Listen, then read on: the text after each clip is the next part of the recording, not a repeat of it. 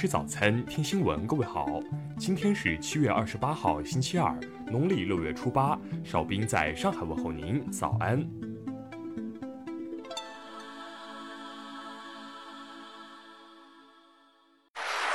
首先来关注头条消息。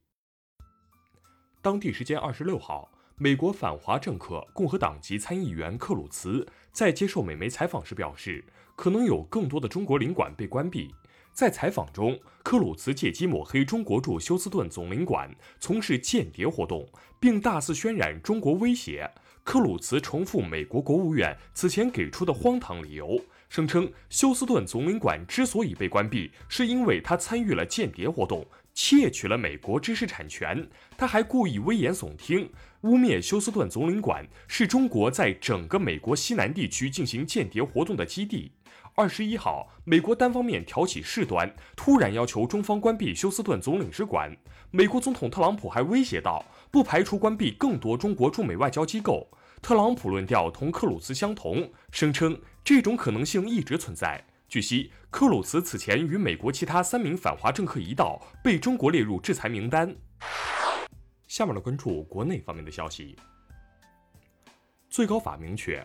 无法院准许行政机关无权强拆房屋。行政机关在对土地和房屋征收的过程中，应当遵循先补偿后拆迁原则，依法对被征收人进行安置补偿。宏观杠杆率在第二季度继续攀升。报告显示，今年上半年杠杆率增幅为二十一个百分点，由上年末的百分之两百四十五点四上升到百分之两百六十六点四。据国家统计局数据，一到六月，全国生铁、粗钢、钢材分别产量为四万三千两百六十八万吨、四万九千九百零一万吨和六万零五百八十四万吨，同比分别增长百分之二点二、百分之一点四和百分之二点七。一到六月份，全国规模以上工业企业实现利润总额两万五千一百一十四点九亿元，同比下降百分之十二点八，降幅比一至五月收窄六点五个百分点。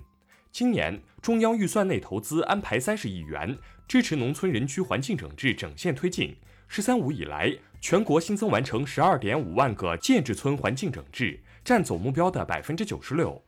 中国侨联第四届委员会主席庄严林二十七号因病去世，享年九十八岁。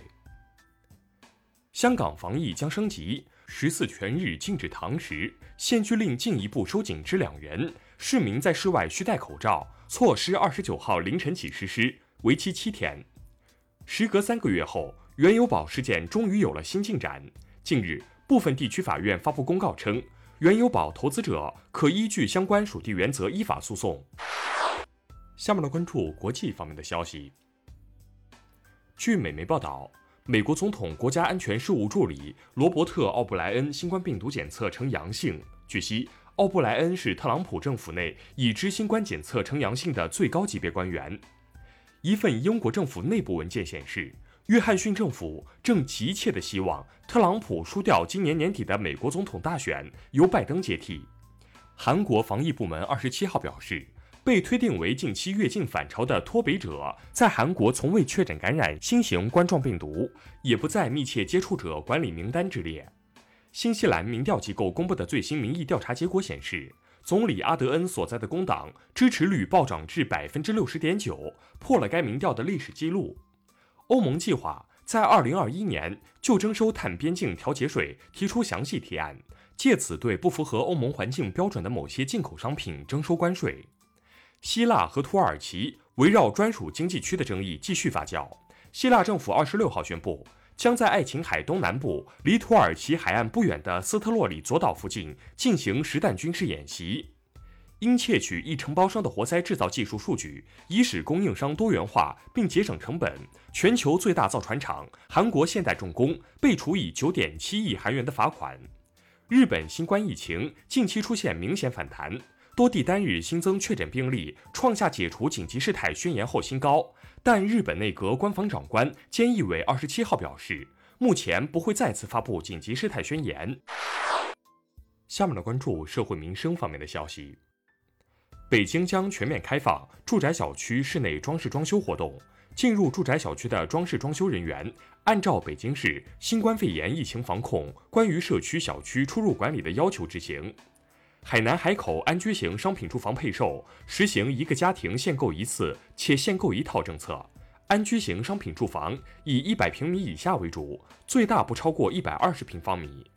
天津有居民近日举报，虹桥区闸桥南路一菜市场私自改为殡仪馆，执法人员依法对该场所进行检查，发现情况属实，封存五具冰棺。目前案件正在进一步调查中。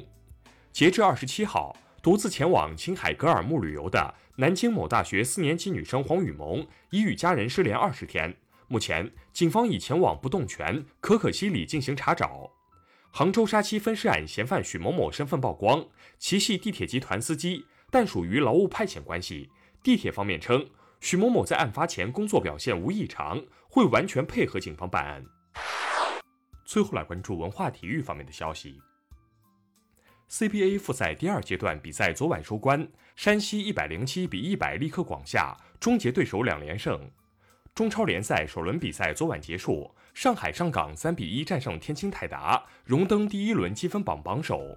二十五号，《乱世佳人》梅兰妮扮演者、好莱坞黄金时代著名影星奥利维亚·德哈维兰在家中去世，享年一百零四岁。